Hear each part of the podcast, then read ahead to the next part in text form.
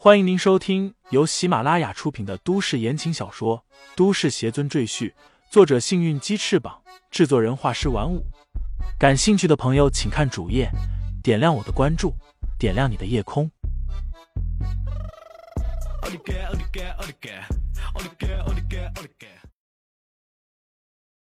第一百八十七章：赵律惨死下。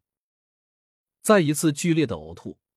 赵律竟然喷出了一大口鲜血，他愕然的看着地面，发现里面竟然还有一些碎肉，难道是他的内脏？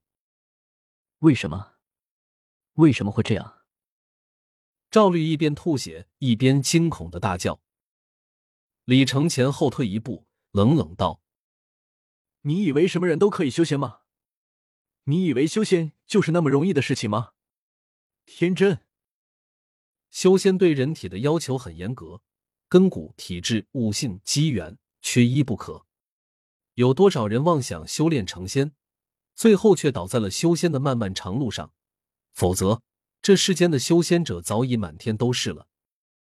这赵律显然就是那些失败者中的一员，为了他自己疯狂的梦想，搭上了自己的命。不，我不想死。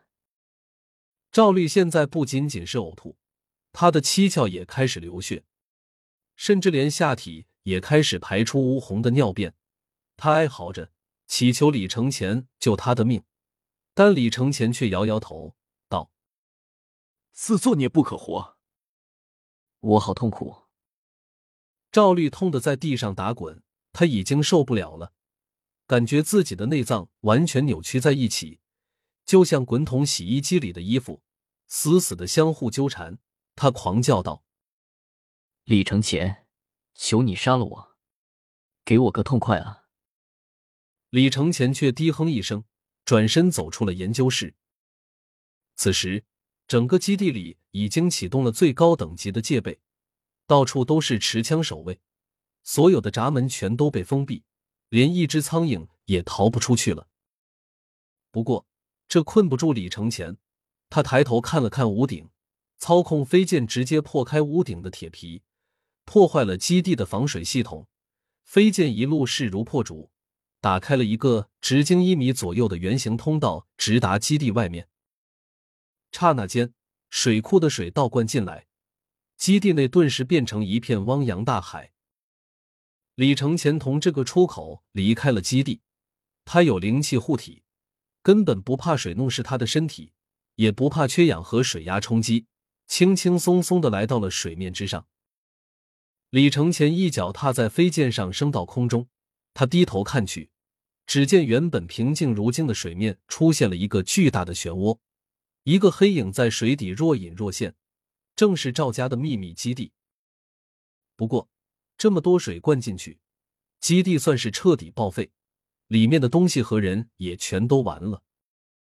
李承前平静的看了一会儿，然后脚踏飞剑向着辽州飞去。在路上，李承前查看了竹简上的所有内容，却没有找到恢复药女的办法。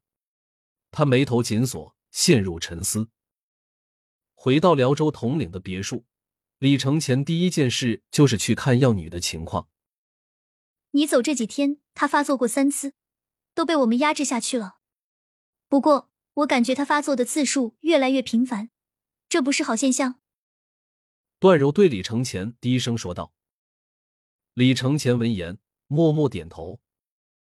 于黛月问道：“李大师，你得到赵家的古方了吗？”“得到了，但上面没有恢复药女身体的办法。”李承前微微叹气。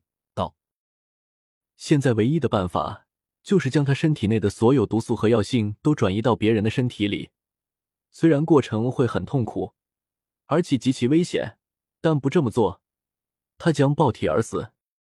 婵儿问：“转移到谁身上去啊？”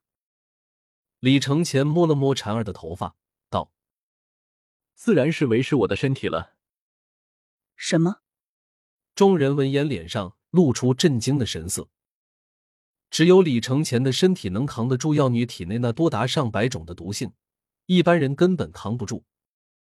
段柔马上提出反对：“不行啊，这样太危险了。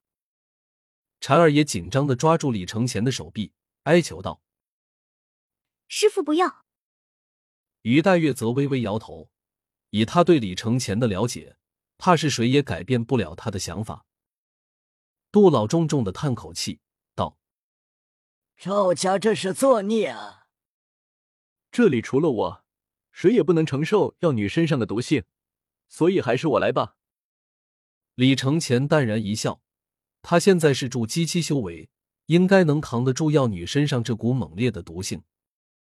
我们可以随便找一个人，把药女身上的毒都转移到她的身上。段柔想了想，提出了一个建议。于黛月也很赞同段柔的办法，道：“段小姐的办法，我觉得可行。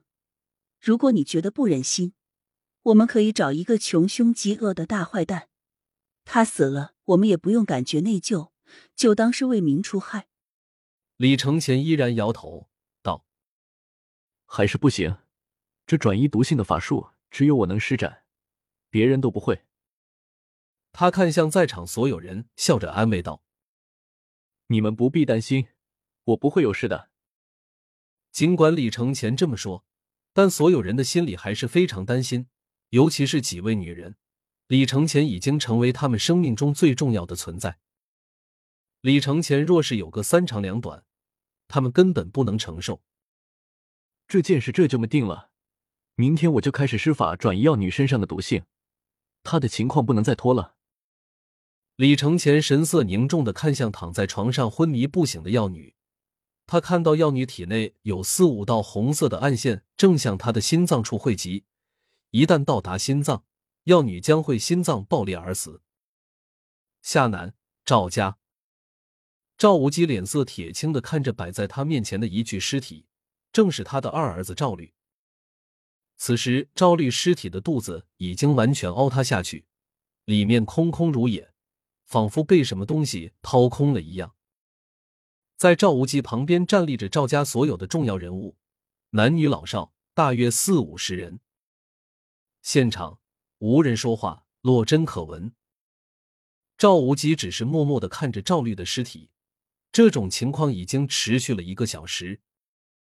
所有人都面面相觑，最后，一位须发皆白的老者沉声道：“家主。”该让二少爷入土为安了。